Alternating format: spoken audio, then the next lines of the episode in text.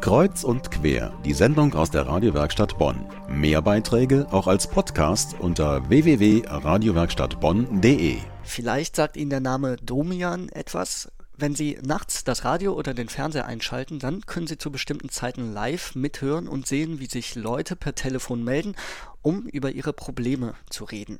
Nicht im Radio oder im Fernsehen, dafür vollkommen anonym und in einem geschützten Rahmen bietet etwas Ähnliches auch die Telefonseelsorge an. Um darüber zu reden, begrüße ich jetzt hier im Studio den Leiter der Telefonseelsorge in Bonn und dem Rhein-Sieg-Kreis. Sein Name Michael Probst Neumann. Herzlich willkommen. Ich freue mich, dass Sie hier sind. Dankeschön, guten Abend. Ja.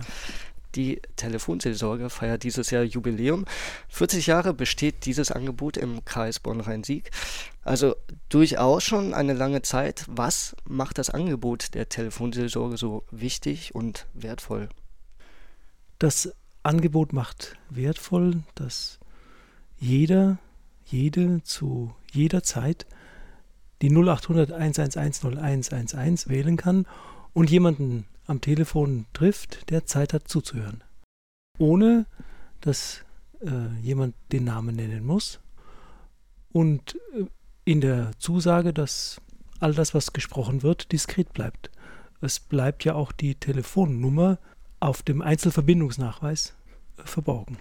Also ich verstehe das richtig. Zu jeder Tages- und Nachtzeit sitzt da jemand, mit dem man über die Probleme reden kann. Auch heute Abend am zweiten Advent auch heute Nacht, auch morgen früh, auch am Heiligabend, auch an Weihnachten, auch an Silvester und Neujahr.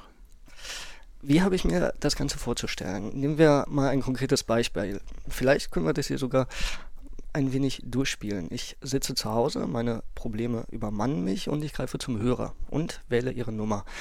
Was erwartet mich am anderen Ende der Leitung? Erstmal eine freundliche Stimme, die sich meldet. Telefonseelsorge, guten Abend. Und dann sind Sie wieder an der Reihe. Meinen Namen muss ich dabei nicht nennen. Nein, und äh, wir legen auch keinen Wert darauf. Das ist äh, so sozusagen gar nicht so notwendig.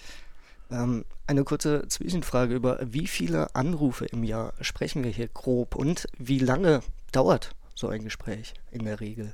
Ja. Also im letzten Jahr hatten wir knapp 20.000 Anrufe entgegengenommen und ähm, im Schnitt dauern die Gespräche, die wir führen, 20 Minuten. Das ist aber nur ein statistischer Durchschnitt. Es gibt Gespräche, die nach fünf Minuten zu Ende sind und solche, die nach einer Stunde immer noch weitergehen könnten.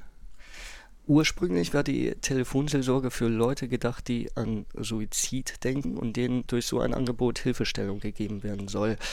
Aber wenn ich genau das mal aufgreife, Hilfestellung für jemanden zu geben, der mit dem Gedanken spielt, sich das Leben zu nehmen, dann stelle ich mir vor, dass die Situation wahnsinnig belastend ist. Und zwar für beide Seiten, auch für den Ehrenamtler an der anderen Leitung. Und ich kann mir vorstellen, dass Einfühlungsvermögen alleine dann nicht ausreicht, sondern auch, ich nenne es mal, fundiertes psychologisches Wissen vonnöten ist. Deshalb die Frage, können die ehrenamtlichen Helferinnen und Helfer bei der Telefonseelsorge sowas überhaupt leisten? Kurze Antwort, ja. Hm, ich sag's mal so jemand, der sich äh, entschieden hat zu töten, selbst zu töten, hat ganz wenige Leute, wenn überhaupt jemand, mit dem man darüber redet. Die Telefonseelsorge ist gegründet worden, damit jemand, der sich mit solchen Gedanken trägt oder sich entschieden hat, darüber reden kann. Mir gefällt dann Stan Nadolny sehr gut, der sagt, wer eine Geschichte hat, die er erzählen kann und jemanden kennt, dem er sie erzählen kann, der zuhört, der ist nicht mehr einsam. Das ist, glaube ich, so ein Stück weit das Geheimnis von Telefonseelsorge, dass da Menschen sind, die sich Zeit nehmen, die nicht dafür bezahlt werden, die einfach zuhören möchten. Was machen unsere Leute? Äh, das Erste, sie, sie hören zu, sie schenken Ohr, sie lassen sich mitnehmen in die Gedanken und auch in die Welt der Anrufenden. Sie bewerten nicht, sie erschrecken nicht.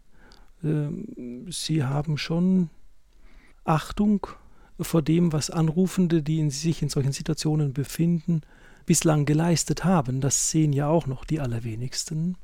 Und ja, es passiert durchaus, dass äh, jemand auch nicht äh, sagt, wo er wohnt und äh, ja, dann auch auflegt. Das ist, glaube ich, das Schwierigste. Gar nicht so sehr, dass Geschichten erzählt werden, Lebensgeschichten, sondern wenn der Kontakt abgebrochen wird, unvermittelt. Das ist das Schwierigste, weil dann fragt man sich, wie geht es denn weiter? Wie, wie geht es der Person? Ja? Bekommen Sie dann später Rückmeldung? Ja, wir bekommen schon Rückmeldungen. Es gibt äh, viele, die sich ganz herzlich bedanken äh, fürs Zuhören äh, oder die nochmal anrufen und sagen, das hat mir wirklich jetzt geholfen. Bei mir zu Gast war Michael Probst-Neumann. Er ist Leiter der Telefonseelsorge hier in Bonn und dem Rhein-Sieg-Kreis, die sich speziell an Menschen richtet, die völlig anonym und geschützt einmal über ihre Probleme reden wollen und denen zugehört wird. Ich bedanke mich bei Ihnen, wünsche Ihnen weiterhin ganz viel Erfolg mit der Telefonseelsorge und dass Sie möglichst vielen Menschen ein offenes Ohr schenken können und helfen können. Herzlichen Dank, ja.